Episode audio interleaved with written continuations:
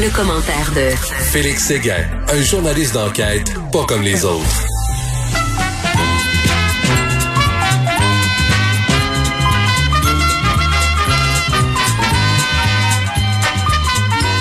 Et c'est le comédien du jour avec Félix Séguin. Salut, Félix. T'en as trouvé un autre, t'en as trouvé un autre, Ah, bozo?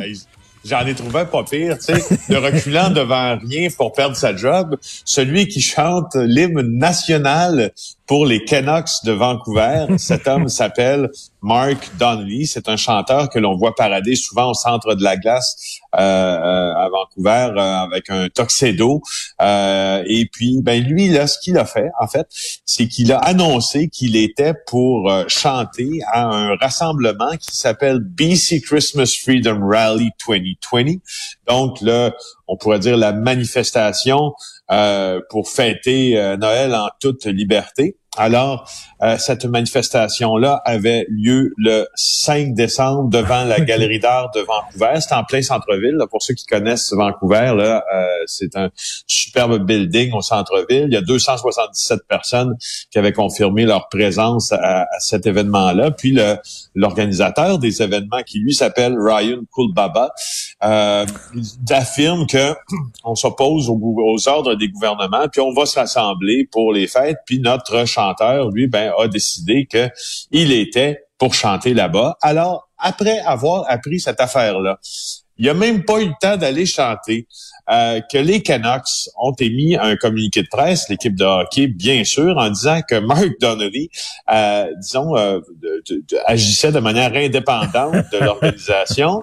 Et là, après ça, il y a un, le- un des copropriétaires des Canucks, qui lui s'appelle Francesco Aquilini, qui, euh, dans un tweet, a dit, euh, je vais te le dire en anglais, euh, Donnelly is now a former Canucks anthem singer. Oh. Donc, Monsieur Donnelly est maintenant un ancien chanteur d'hymne national. Donc, on ne le verra plus au centre de la glace parce qu'il a décidé, lui, que c'était la bonne chose d'aller chanter pour des covidios. Alors, c'est mon covidio du jour. Le gars, il a pas pensé du tout qu'à un moment donné, ça pouvait être dommageable pour sa carrière. Il a pas pensé à ça. Exact. Hey, non, c'est, tu sais, je veux dire, quand tu, euh, tu sais, quand tu, je te pour dire, quand t'es épais, t'es épais dans deux sens, mais euh, c'est plus poliment, tu sais, quand tu réfléchis pas à ce que tu fais, ben normalement c'est dans plusieurs sphères de ta vie, là. pas juste quand tu décides de chanter un rassemblement, c'est aussi les conséquences que tu vois pas. Alors, euh, ben c'est ça, il les a pas vus, puis il a payé pas. Oh boy. Je, cela dit, je vais te dire, là, si on reconfine complètement, là, comme on semble vouloir le faire, là, je pense que moi, moi, je vais descendre pour manifester dans la rue. Là. Je veux dire, je trouve qu'on fait beaucoup un grand, grand, grand effort, tout le monde. Là. Mais des fois, tu sais, le mieux est l'ennemi du bien. Et trop, c'est comme pas assez. En tout cas, on, on verra euh, où on s'en va avec ça. Euh, écoute, tu veux nous parler d'une croisière? Une Ah oui, croisière ça, vers nulle part. J'adorais, j'adorais la formulation de ce titre-là dans euh, le journal de Montréal, la croisière vers nulle part, qui vient d'être interrompue au large de Singapour après un cas de COVID-19. Alors laisse-moi t'expliquer euh, qu'est-ce que c'est que la croisière vers nulle part. C'est évidemment euh, une croisière qui, euh, qui au départ et à l'arrivée euh, de Singapour. Alors, elle a été, euh, elle a été, si tu veux, euh, mise, euh, mise en marché cette croisière-là pour faire passer le temps par Royal Caribbean, qui est un grand, euh, qui est un grand armateur là pour ce qui est des croisières. Ben oui. Alors, euh, le bateau euh, qui partait de, de Singapour, c'est le Quantum euh, of the Sea. Puis, ce qu'on a fait, c'est que euh, cette compagnie euh, a décidé euh, de, de proposer ça à ses, euh, à ses clients. Alors, euh, donc, on part de Singapour, on s'en va quatre jours en mer, puis après ça, on revient à Singapour. OK, OK, t'arrêtes pas nulle part. Là. Tu vas pas sur une île, tu vas pas sur une plage, tu te promènes en bateau puis tu reviens. Ouais, c'est ça. On avait pensé à un moment donné, en fait, euh, euh, faire une bulle de transport, euh, tu sais, entre aérien, entre Hong Kong, Singapour. On avait pensé faire des bulles avec les croisières entre certains pays où les cas étaient moins élevés. Euh, et Singapour, finalement, ça n'a pas fonctionné. Donc, tu prends le bateau, tu t'en vas nulle part, puis tu reviens à ton port d'origine, justement. Ça va, alors, ça n'a pas, ça a pas euh, fonctionné euh, comme il pensait. Euh, ben, en fait, ça a très, ça a fonctionné, ça a marché au, au début, là, ça marchait beaucoup, ces affaires-là, sauf que pour la première fois, on a eu un cas de COVID dans le Ben bateau. oui. Tu sais, tu te rappelles. Ben oui. Euh, du début euh, de la COVID enfin à la fin février, quand les bateaux étaient en mise en quarantaine euh, au large du Japon, entre autres, il y avait des Québécois qui y étaient parce que le, le, virus se propage extrêmement rapidement euh, dans ces installations-là. Alors, il y avait près de 1700 passagers, près de 1200 membres d'équipage qui, qui ont dû retourner. Est-ce que, est-ce que tu ben, sais s'ils testaient tous les gens qui voulaient entrer dans le bateau? Parce que c'est ça C'est ça, exact. La, la, la procédure, c'était de tester tout le monde qui entrait dans le bateau. Et pourtant, ben, malgré, malgré tout ça, il y a quand même eu un cas qui a éclaté dans le bateau. Exactement. Donc, quelqu'un qui a testé négatif, puis euh, qui a testé positif en plus, un passager âgé de euh, 83 ans. Oh boy. Écoute, tu veux nous parler? L'Interpol a arrêté 20 000 personnes? C'est quoi ça? Oui, j'ai deux affaires d'arnaques. On n'en parle pas souvent euh, euh de, de, de, des arnaques qui, qui, sont, qui sont commises à l'endroit de euh, nos aînés notamment, ben euh, Interpol, puis là il y a deux nouvelles dans ça. C'est-à-dire qu'on va plus tard avoir un lien avec des Québécois, mais regardons le portrait d'ensemble. D'abord, Interpol a arrêté 20 000 personnes dans une opération qu'on ne savait pas, là, on le sait depuis euh, depuis hier soir en fait qui se déroule depuis septembre 2009 et c'est à travers toute la planète. Interpol a décidé, puis d'ailleurs c'est son mandat, de s'en prendre aux escrocs, puis les escroqueries au téléphone et sur Internet. Dieu sait qu'il y en a beaucoup. Le nom de cette opération-là, c'était First Light, la première lueur.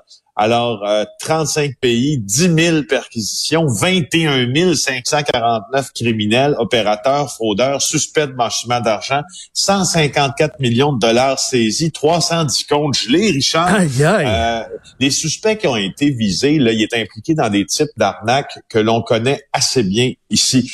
Euh, c'est des arnaques de type social engineering, c'est-à-dire donc ingénierie sociale. Euh, tu manipules des personnes pour obtenir leur mot de passe des fois leurs coordonnées bancaires, et puis après ça, ben, euh, tu vois, il n'y a aucune limite à ce que tu peux faire. Et souvent, ces arnaques-là vont euh, vont se porter sur euh, sur des personnes qui sont plus âgées.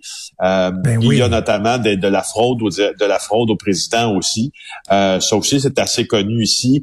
Donc, on propose des partenariats d'affaires ou une arnaque qui, a, souvent lieu, Richard, on, et on s'en doute pas, c'est que la fraude au président là. Euh, ou avec des, un faux compte d'employés. Euh, on dit qu'il hmm. faut faire un transfert parce qu'on a un compte payable à telle personne, puis finalement, la, personne derrière le courriel n'est pas celle qu'elle prétend être, puis finalement, l'entreprise va débourser un 10 000, un 100 000, un 500 000 euh, pour l'envoyer directement dans le compte du fraudeur. Alors, si tu, on, Interpol, on a choisi d'englober tout ça puis de frapper. Est-ce qu'il y a encore la, la fraude? Est-ce que ça circule encore la princesse africaine?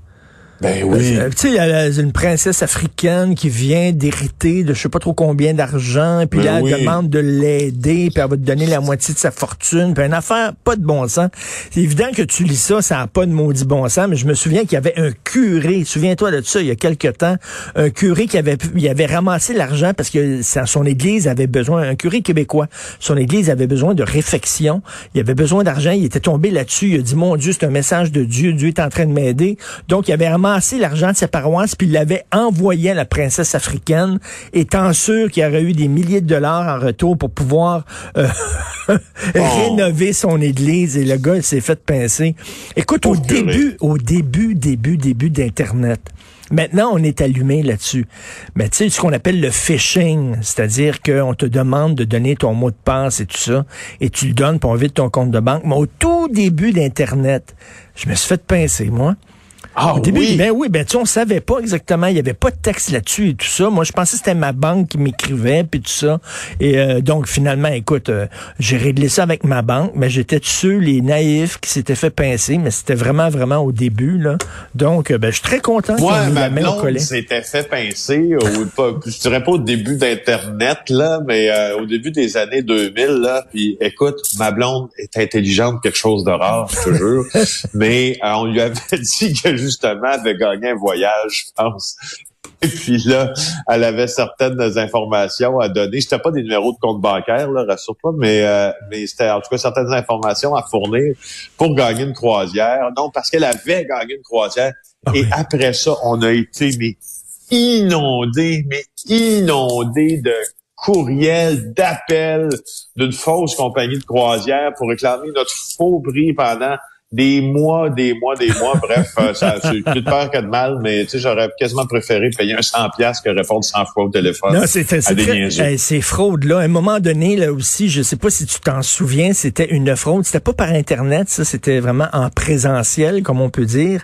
Mais c'est des gens euh, qui, qui te disaient, regarde, on a, on a, on a fait sortir de l'argent d'un pays, mais je sais pas comment ça se fait. Toute la moitié de nos dollars, toute la moitié de l'argent est noir.